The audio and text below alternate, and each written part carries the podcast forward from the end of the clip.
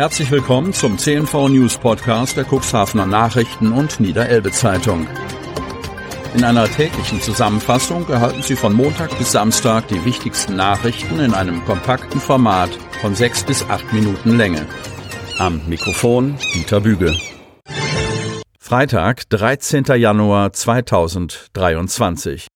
Zur Schleuse. Verwaltung und Politik reagieren auf Vorwürfe. Otterndorf. Verwaltung und Politik der Stadt Otterndorf haben auf die Anschuldigungen der Eigentümer des alten Gasthauses zur Schleuse reagiert. Die Investoren hatten der Stadt vorgeworfen, wie berichtet, sie habe mit falschen Karten gespielt und das Bauprojekt bewusst torpediert.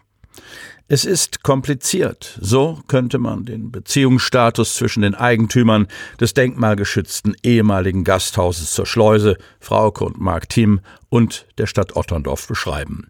Ihre ursprünglichen Pläne, in der alten Fischerkneipe feste Wohnungen zu realisieren, haben die Investoren aus Nordleder aufgegeben, weil sie sich von der Stadtverwaltung getäuscht fühlen.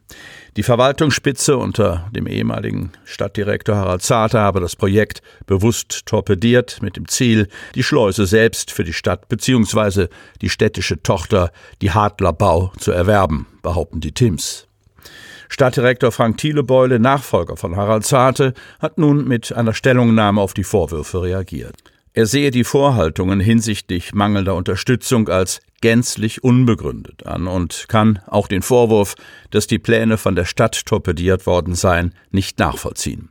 Ganz im Gegenteil hätten wir uns nach den verschiedenen Anläufen und den in den vergangenen Jahren mehrfach von der Stadt unterstützten Vorhaben eine sehr viel zeitigere Umsetzung der Sanierung erhofft, damit das Ortserscheinungsbild an dieser Stelle wesentlich ansehnlicher gestaltet wird, so Thielebeule. Der Stadtdirektor schickt aber auch versöhnliche Worte in Richtung der Schleuseneigentümer.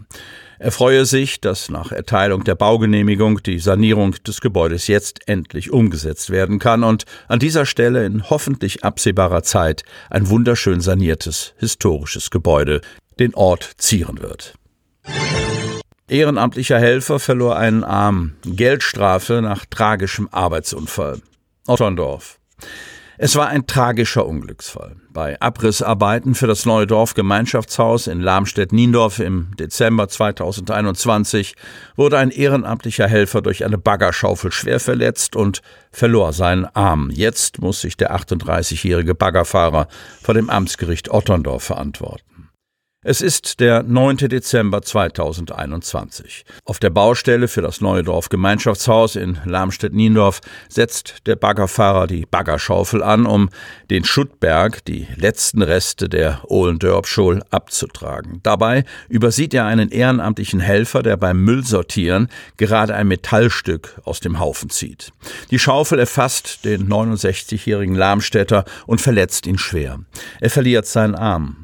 Auch am Fuß und den Knien erleidet er schwere Verletzungen, so dass er heute auf einen Gehstock und Spezialschuhe angewiesen ist. Für die Staatsanwaltschaft ein Fall von fahrlässiger Körperverletzung. Das Ergebnis der Verhandlung, das Verfahren gegen den Baggerfahrer wird gegen eine Zahlung des 38-Jährigen in Höhe von 5000 Euro an den 70-jährigen Lamstädter vorläufig eingestellt. Die Richterin sprach von einer Verkettung tragischer Umstände. Der Baggerfahrer habe sich nicht bösartig verhalten. Auch das Opfer des Arbeitsunfalls meinte, er hat das sicherlich nicht mit Absicht gemacht. Corona-Testzentren auf Abschiedstour. Cuxhaven. Die Corona-Maßnahmen sehen in Sachen Tests nur noch vor, dass der Zutritt in Krankenhäusern sowie in Pflegeeinrichtungen nur mit negativen Testnachweis zulässig ist. Das Interesse bzw. die Dringlichkeit an Teststationen ist also nicht mehr so gegeben. Zudem läuft die derzeit geltende Corona-Verordnung Ende Februar aus. Ob und wie es danach mit den Testzentren weitergeht, ist noch unklar. Die ersten Teststationen im Cuxland haben bereits geschlossen. Dass sich weniger Menschen testen lassen, merkt auch Cuxhavens Apotheker Jörg Spillner. Er war im März 2021 einer der ersten, die eine Teststation an seiner Apotheke in Döse eröffnete. Damals ließ er zwei seiner Mitarbeiterinnen in einem Crashkurs schulen und holte weitere medizinische Fachkräfte aus dem anliegenden Ärztehaus mit ins Boot, beziehungsweise in den Container, den er im Hinrich-Grube-Weg aufstellen ließ. Zu Beginn war der Zulauf übersichtlich. Wir befanden uns ja noch im Lockdown und als die Phase begann und die Gastronomie wieder öffnen durfte, wurde der Zulauf größer. Die Maximalmenge, die wir an einem Tag mit zehn Mitarbeitenden geschafft haben, belief sich auf auf 635 Tests, erinnert sich Spillner an die Anfänge. Abrissbagger macht Gebäude der Bäckerei Tiedemann dem Boden gleich. Altenwalde. Der Abrissbagger ist angerückt vor der Bäckerei Tiedemann in Altenwalde. Seit dieser Woche fällt Wand für Wand des Geschäftshauses im Ortszentrum, um Platz zu schaffen für Neues.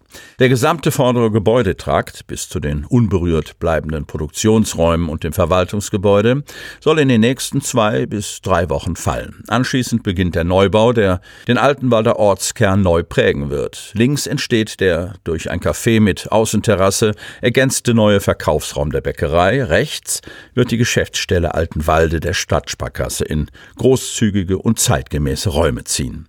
In direkter Nachbarschaft zu Arztpraxis und Verwaltungsstelle zwischen Kirche und Gemeindehaus und nur wenige Schritte entfernt von weiteren Einkaufsmöglichkeiten habe der Neubau das Zeug, den Ortskern zu prägen, sind alle Beteiligten überzeugt. Auch Kai Beckmann und sein Team freuen sich auf den Umzug und das großzügige und moderne Arbeitsumfeld. Polizeikontrollen auf Schulweg. Zahlreiche Verstöße und Mängel. Cuxhaven. Die Polizei führte in den frühen Morgenstunden Verkehrskontrollen in Cuxhaven durch. Anlass war der Schulstart nach den Winterferien. Deshalb warteten die Beamten des Präventionsteams und des Einsatz- und Streifendienstes in der Schulstraße auf die Kinder und Erwachsenen. Kontrolliert wurden zwischen 7 und 8.30 Uhr insgesamt etwa 100 Fahrradfahrende Schulkinder sowie weitere Schüler und Eltern. Insgesamt war hierbei besonders das verkehrswidrige Verhalten vieler Schülerinnen und Schüler auffällig, bilanziert Stefan Herz, Pressesprecher der Polizeiinspektion Cuxhaven. Mehr als 30 Kinder seien auf dem Gehweg oder entgegengesetzt der Fahrtrichtung gefahren, was zu mehreren gefährlichen Situationen geführt habe. Zudem hätten mehr als 20 Räder Mängel aufgewiesen, zum Beispiel an der Beleuchtung. Sie hörten den Podcast der CNV Medien. Redaktionsleitung Ulrich Rode. Produktion Win Marketing, Agentur für Text- und Audioproduktion.